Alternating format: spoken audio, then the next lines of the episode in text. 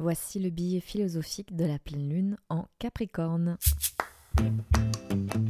Je vous propose de sonder notre psyché à la lumière du tarot de Marseille et des lunaisons. Voici une respiration à la fois philosophique et spirituelle pour garder un œil lucide et aiguisé sur nos mouvements intérieurs.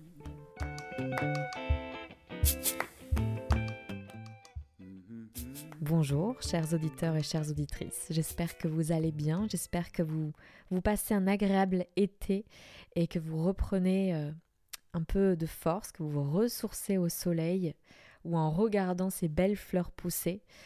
En tout cas, j'espère que vous allez bien. J'avais en fait pratiquement oublié que c'était la pleine lune. Donc ce billet philo euh, allait passer euh, à la trappe jusqu'à ce qu'une amie à moi, Ariane, merci beaucoup, jusqu'à ce qu'une amie à moi m'envoie un petit message euh, et me dise euh, Mais le billet philo, alors, euh, tu vas le sortir? C'était ce matin. Donc j'y ai pensé hier quand j'ai vu la pleine lune. Et c'est là où je me suis dit Ah ouais, t'as vraiment déconnecté. Donc merci Ariane, je te fais plein de gros bisous. Je remercie aussi les personnes qui m'envoient des petits messages de temps en temps concernant ces billets philo. Euh, je pense à Solène notamment qui m'a écrit ce matin. Je pense à ma maman aussi qui m'a poussé à le faire. Hier soir, elle m'a dit Oh non, mais vas-y, fais-le. Donc euh, voilà, merci beaucoup pour, euh, pour vos pensées. Cela me touche toujours beaucoup. Et en fait, il faut juste une, deux personnes pour me rebooster et, et, je finis par le faire. Donc, donc voilà. Et j'ai encore appris plein de choses en élaborant ce, biais philosophique. En fait, comment ça se passe? Je vais vous expliquer rapidement avant qu'on entre dans le vif du sujet. C'est que je regarde donc le signe astrologique dans lequel la Lune se situe. Ici, la pleine Lune est en Capricorne. En l'occurrence, une pleine Lune en Capricorne parle de nos élans les plus ambitieux, de notre façon de persévérer, de, de notre discipline, de, de tout ce qui a un lien avec nos grandes constructions, les grands projets de nos vies. Je tire les cartes et je vais voir quel angle de vue peut proposer le tarot de Marseille sur ces notions qu'éclaire le signe en question. Donc ici la discipline, la persévérance, euh, le travail, la notion de travail, etc.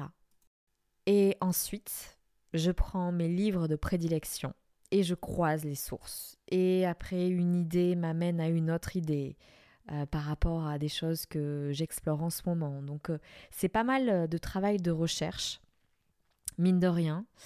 Et j'ai un livre que j'adore particulièrement avoir sous la main qui s'appelle, je vais vous dire ça maintenant, c'est l'Encyclopédie des symboles, qui est un énorme pavé et qui est en livre de poche et qui a été écrit par qui est écrit par Hans Biedermann. Voilà, vous savez tout. Allez, on va attaquer. Le signe du Capricorne est représenté sous la forme d'un animal hybride, mi-chèvre, mi-poisson, ce qui reflète ces deux personnalités, l'une consciente, qui est très pragmatique et qui est représentée ici par la chèvre, et l'autre inconsciente, qui est plus sensible, qui est ici le poisson. En effet, le Capricorne en fait a une queue de poisson et une tête de chèvre. Et je crois même qu'il a les pattes euh, avant euh, de, la chèvre. Bref, comme les chèvres sont associées à l'univers de la montagne et qu'elles gravissent des, sommets toujours plus hauts, selon les astrologues, les personnes sous les signes du Capricorne sont des personnes travailleuses, de grands bâtisseurs sur le long terme, qui euh, savent faire preuve de persévérance et déploient beaucoup d'efforts pour parvenir à leur fin.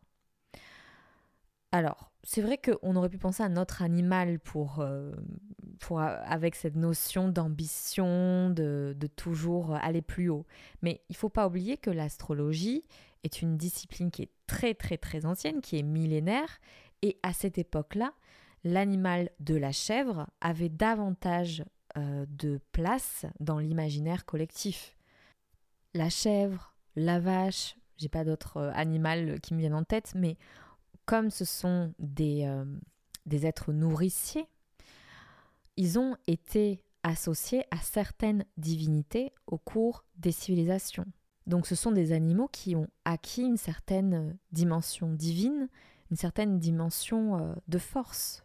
Les, sommets étant associés aux prophètes, aux saints qui vont sur ces sommets pour se rapprocher plus de Dieu, eh bien, on, on approche cette dimension-là de, d'ambition, de grandeur euh, à cet animal du Capricorne, enfin en tout cas de la chèvre.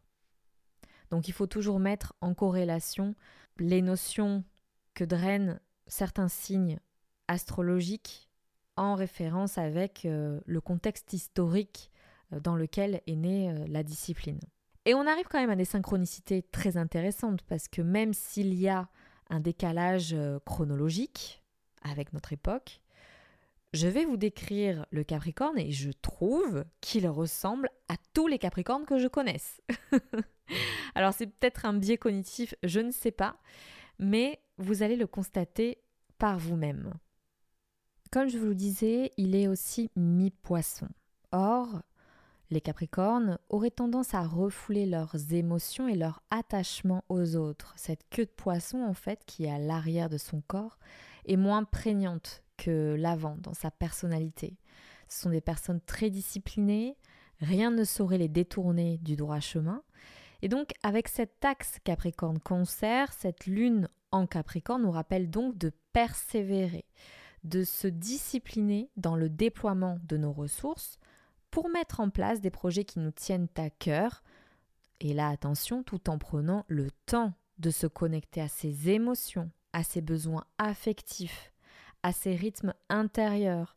Parfois, on a juste besoin d'une pause avant de repartir dans nos courses contre la montre.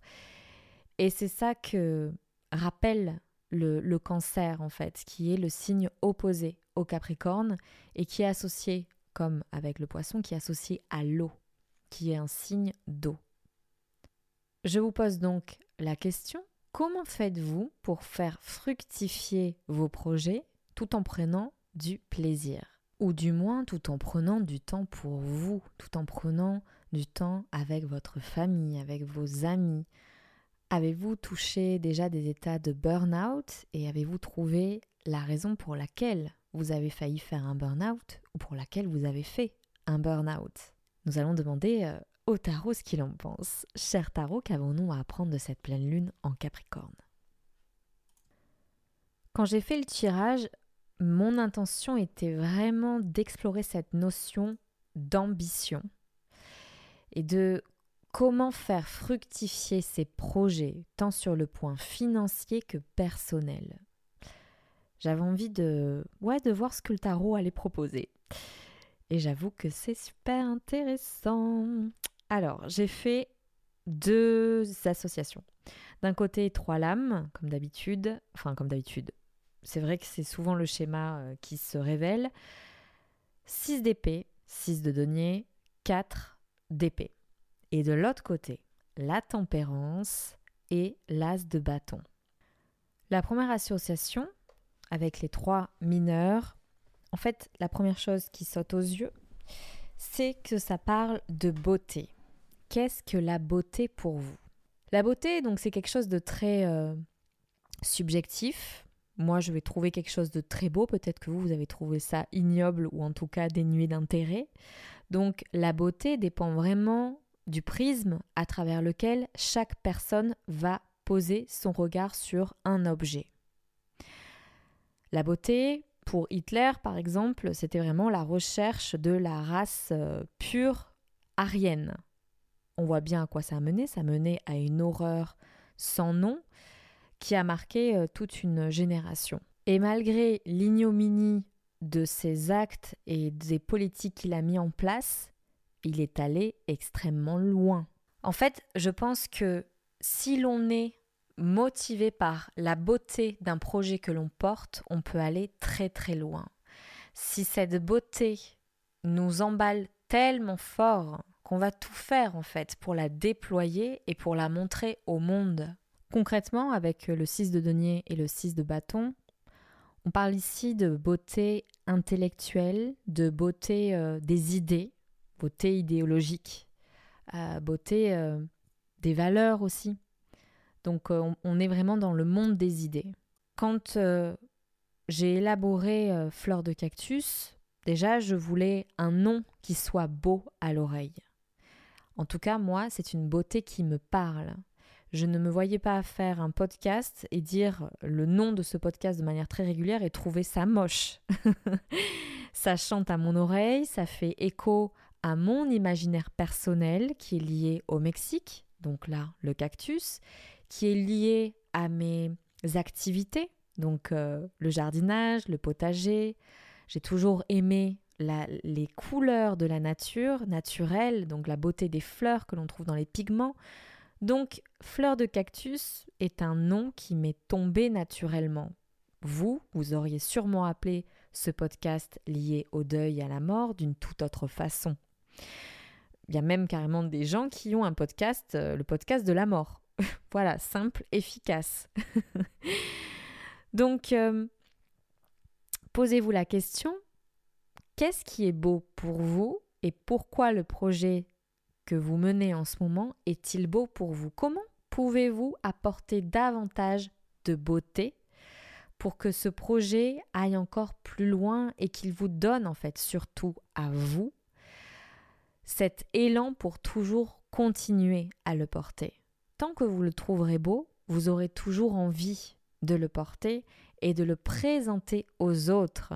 Autre chose aussi qui est super important dans ce tirage, c'est les activités désintéressées que l'on mène.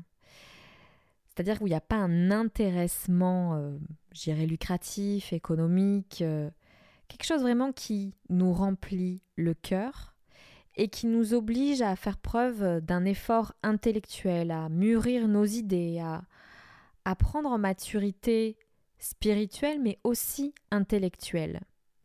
Ça, c'est le monde, c'est la, la suite d'épée appuie vraiment sur ça.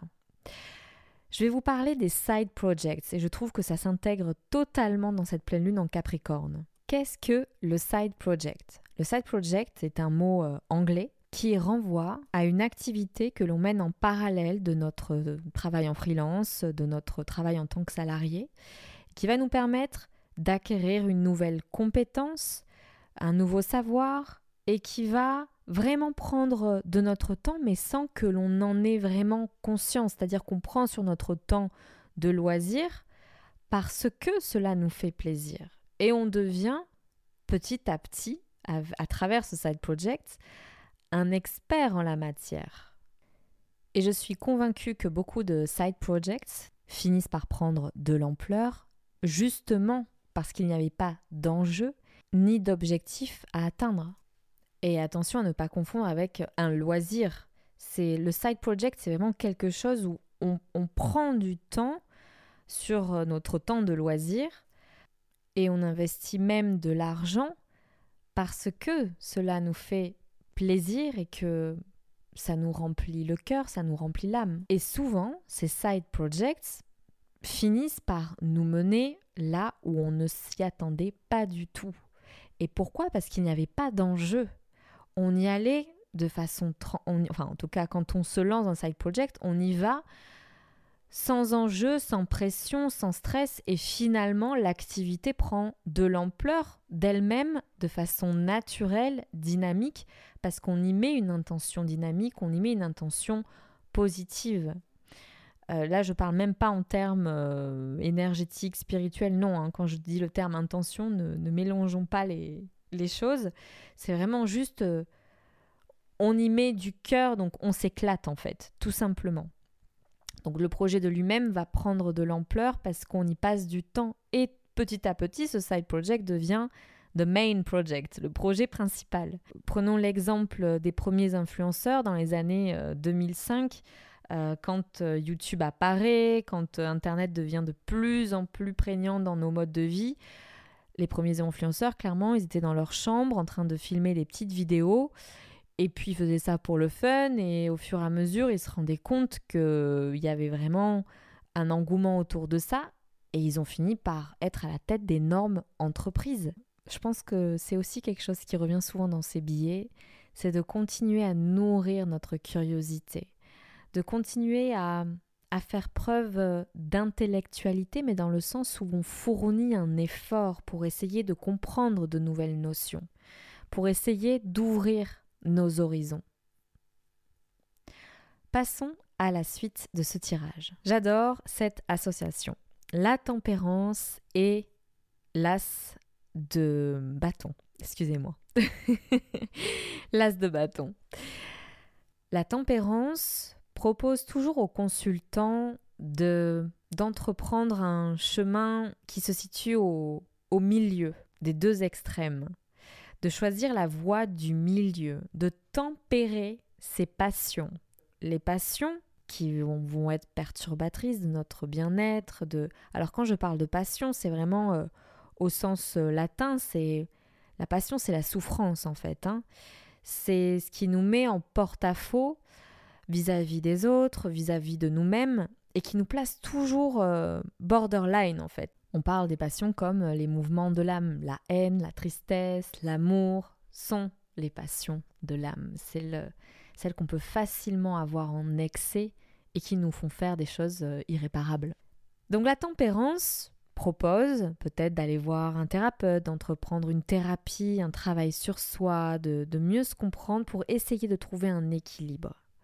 Dans le cadre de cette pleine lune, je trouve qu'elle est euh, génialissime, cette carte de la tempérance, puisqu'elle va nous proposer de mettre un peu d'eau dans notre vin et essayer de temporiser les grandes visions d'ambition que, que l'on a, de garder les pieds sur terre, justement, et essayer d'être dans la voie du milieu. La voie du milieu, c'est un concept que l'on retrouve dans beaucoup de sagesse venues d'Asie du Sud-Est. On le retrouve aussi dans le yoga. Et donc c'est plus particulièrement sur le yoga que j'aimerais faire l'emphase en nous intéressant au Sutra de Patanjali. Dans les Sutras de Patanjali, qui est un recueil qui date euh, du 5e siècle avant Jésus-Christ et qui fait partie des fondements de l'hindouisme, mais aussi du yoga, et qui a coloré de nombreuses sagesses euh, venues euh, d'Asie du Sud-Est, comme le bouddhisme, comme le Tao, etc. Il y a un sutra où on retrouve cette notion d'équilibre entre Vairagya et Abhyasa. Alors, ce sutra, qu'est-ce qu'il dit? La faculté de diriger les activités psychiques s'obtient à la fois par la pratique persévérante, abhyasa, et le détachement, vairagya. Quand Patanjali parle de pratique, quand euh, il parle d'abhyasa, en fait, il fait référence aux huit piliers qui euh, sont les fondements du yoga.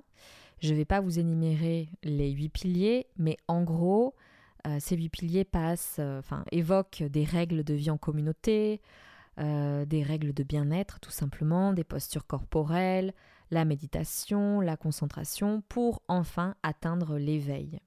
Donc ce sont des piliers qui englobent toutes les dimensions de l'être, mental, corporel et spirituel. Donc Abhyasa, ce n'est pas, euh, ne renvoie pas que au yoga en tant que posture euh, physique, c'est aussi notre façon de vivre la vie, notre façon d'éduquer nos enfants, d'aimer les autres, de persévérer dans l'activité que nous avons choisie. Abhyasa, en fait, nous, parle avant tout de persévérance. Donc c'est pour ça que si je reviens au yoga, il y a certains profs de yoga qui sont euh, à fond dans leur pratique et qui vont être soit dans une euh, prendre ils vont prendre au pied de la lettre tous ces sutras de Patanjali et vont être dans une forme de bienveillance un peu mielleuse et, et qui est hyper toxique au final, ou qui vont être dans un show-off permanent de postures euh, super compliquées et qui au final vont se retrouver euh, très loin de l'essence de ce qu'est le yoga. Ce qui va permettre en fait de mettre un peu d'eau dans son vin, c'est le concept de Vairagya qui nous parle de non-attachement au monde extérieur avec lequel on connecte en permanence à travers nos sens. Le non-attachement nous propose de rester témoin, de garder un œil témoin sur les événements qui surviennent et de se rendre compte de notre euh, asservissement à l'objet de notre désir.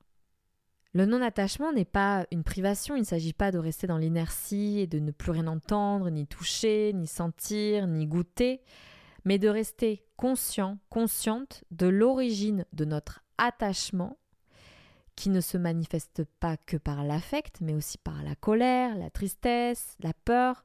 En fait, c'est être conscient de tout ce qui nous provoque des émotions, des sensations. C'est prendre de la distance par rapport à des choses qui potentiellement nous asservissent. La nourriture, l'excès de sport, le sexe. Et donc d'agir avec modération et de rééquilibrer en fait notre vie. Donc trop de Bairagya nous rendrait indifférents, inertes, passifs si on était euh, tout le temps dans le non-attachement. Donc c'est pas le but recherché. Et trop de Abhyasa nous attache aux bénéfices de notre pratique et peut même nous pousser hors de nos, limites euh, physiques, c'est-à-dire qu'on peut euh, terminer en burn-out à force d'être toujours dans cette forme de discipline, d'action, de persévérance, on s'arrête jamais en fait. Donc il s'agit de trouver un équilibre dans tout ça. Et la tempérance, c'est ça qu'elle nous rappelle. C'est ce qui va nous permettre de maintenir notre force vitale, qui est ici symbolisée par l'as de bâton. Voilà, c'était la fin de ce billet philosophique. J'espère que ça vous a plu, j'espère que c'était pas trop long et que c'était pas trop intello. Euh, c'est vrai qu'en ce moment, j'étudie beaucoup le yoga, donc euh, c'est forcément ce qui me vient en premier à l'esprit. Et les billets philosophiques, euh, je ne les fais que à travers le prisme à travers lequel je regarde la vie au moment T. Donc voilà, je vous remercie d'avoir écouté tout ça. Et je vous retrouve euh, bientôt. Je pense que je vais prendre une petite pause cet été au niveau des podcasts. Je vous retrouverai au moment de la pleine lune. Faites-moi signe si j'oublie. je vous fais des gros bisous et euh, n'hésitez pas à m'écrire pour me dire euh, comment ce billet a résonné en vous. Qu'est-ce que vous avez envie de, prendre pour vous, ce, que, ce qui vous parle pas du tout? Bref, je suis ouverte à, toutes vos réflexions et cela ne fait qu'enrichir les miennes. Je vous fais des bisous, à très vite.